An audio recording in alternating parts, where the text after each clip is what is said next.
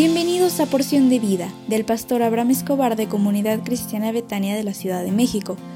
Prepárate porque hoy recibirás un mensaje para ti.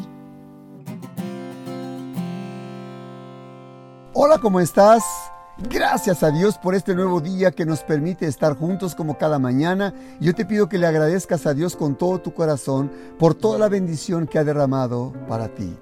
Hoy concluimos la serie Feliz Año 2022.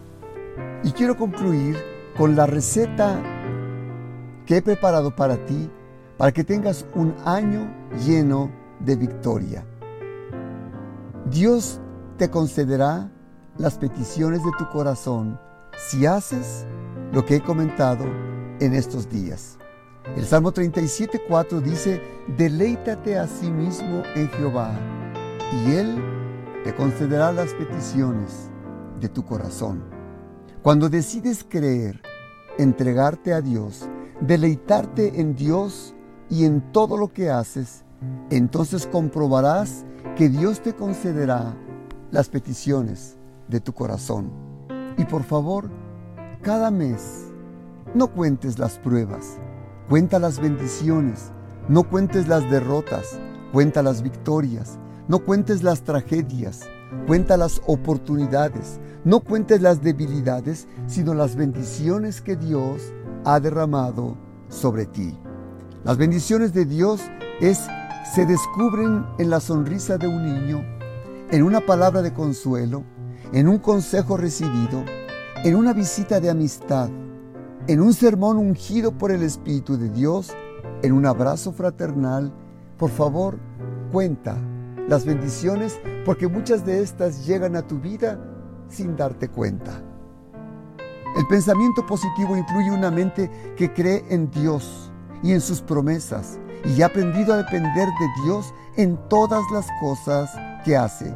Tienes que aprender a depositar un pensamiento de Dios dentro de ti y a confesarlas cada mañana cuando te levantes. Cree que Dios te ayudará y que no te dejará y que Él abrirá camino donde no lo hay y te abrirá las puertas y, y su buen tesoro, el cielo que ha preparado para ti. Cuando tienes la mente de Cristo, cuando permites que Él sea quien te domine y transforme tus actos y tu manera de ser, entonces serás honesto para declarar, tengo la mente de Cristo. La mente que me renueva cada día y transforma mi manera de pensar y de hablar. Es cuando tu hablar se transforma y la gente llega a descubrir que eres una persona renovada, bendecida y transformada. En esta serie yo quise depositar al final dentro de ti la bendición, la receta para que puedas recibir esa bendición que tanto anhelas desde tiempo atrás. Y te recuerdo que revisamos el concepto de creer. Tienes que aprender a creer, creer en Dios y creer en sus promesas. Dos, entrégate a Dios y sé un radical. Tres, Deleítate en Dios y en todo lo que hagas. Y cuatro, si haces esto, Dios te concederá los deseos de tu corazón. Dios te bendiga en este 2022 y en verdad, feliz año nuevo. Recibe un fuerte abrazo fraternal a la distancia y recuerda que Dios hará en ti lo que a Él le corresponde, pero tú y yo tenemos que hacer nuestra parte. Deseo sinceramente que tengas un día extraordinario. Por favor, voltea con la persona que está cerca de ti. Sonríe, aunque no le conozcas. Y mirarás como Dios se agradará de ti y te bendecirá.